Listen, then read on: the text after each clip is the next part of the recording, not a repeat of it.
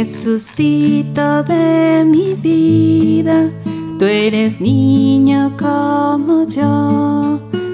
Por eso te quiero tanto y te doy mi corazón.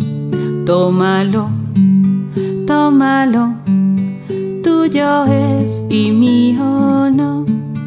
Tómalo, tómalo, tuyo es y mío Para la Virgen María, caminito hacia mi consagración. Día 13.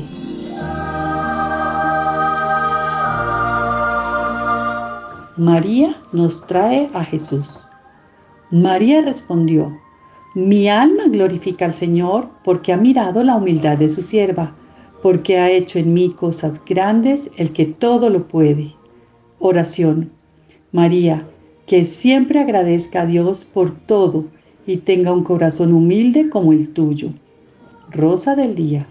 Hoy ofreceré un sacrificio para consolar el corazón de María por todos los que no la veneran ni la aman.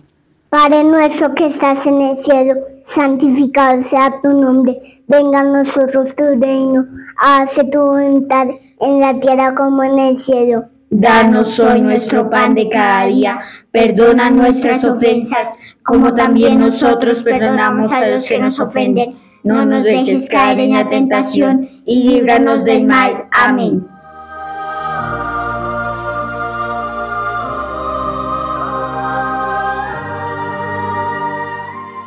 Les voy a contar una historia que parecería un cuento de hadas, pero en realidad sucedió hace alrededor de 500 años en España, en el Reino de Castilla. Era una mujer con tres hijos, ella era viuda. El más pequeño tenía seis años, se llamaba Juan. Juanito, por no comer suficiente, era un poco escuálido y débil, por eso no tenía la misma fuerza que sus amigos. Cierto día, estaba con sus amigos jugando en el borde de un lago pantanoso. El juego consistía en que lanzaban una varilla lo más lejos que pudieran en el agua y luego la recogían desde la orilla. Juanito tiró su bastoncito con decisión, pero al intentar recuperarlo, perdió el equilibrio y cayó en el agua turbia. Se fue al fondo y volvió a salir de inmediato, pero de nuevo se hundió, aún más lejos de la orilla. Sus compañeritos, sin saber qué hacer, empezaron a gritar y a pedir socorro. No obstante, se dieron cuenta que Juanito flotaba serenamente y tenía fija su mirada en algo que ellos no veían. ¿Qué estaría pasando? Resulta que después de las dos zambullidas, volviendo a la superficie, Juan notó la presencia de una señora de belleza deslumbrante, radiante de luz y sonriente. Ella le tendía una mano blanquísima para que la tomara y saliera del pantano. Sin embargo, nuestro héroe infantil, totalmente olvidado de sí mismo, fascinado por la belleza de esta maravillosa dama, no se atrevió a tomar esa mano tan maternalmente ofrecida, pues la mancharía de lodo, y eso no lo quería hacer de forma alguna. Mientras tanto, los gritos de los niños atrajeron a un campesino quien apareció en la ribera trayendo una vara consigo. Esa vara era tan larga que pudo ser rescatado sano y salvo. En su alma quedaron grabadas la sonrisa de la señora, el resplandor de su rostro luminoso y la blancura de su mano extendida hacia él. Pero no dijo nada a nadie en ese momento.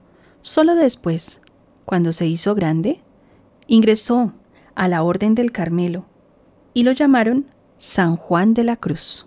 Allí le contó a sus frailes aquello que le había sucedido cuando pequeño. En su infancia lo había salvado la Santísima Virgen María. Ave María, gracia plena, de comunidad tú y muremos y frutos frutos ventos tú y Jesús. Santa María, Mater Dei, ora por noi peccatoribus, nu et timora nos nostre. Amén. Cadena de rosas para nuestra Madre consuelo para el corazón. Mientras que rezo mis Ave Marías, te alabo y te entrego esta flor. Y pongo en tus manos nuestras oraciones. Elevo a los cielos estas intenciones. Ave María.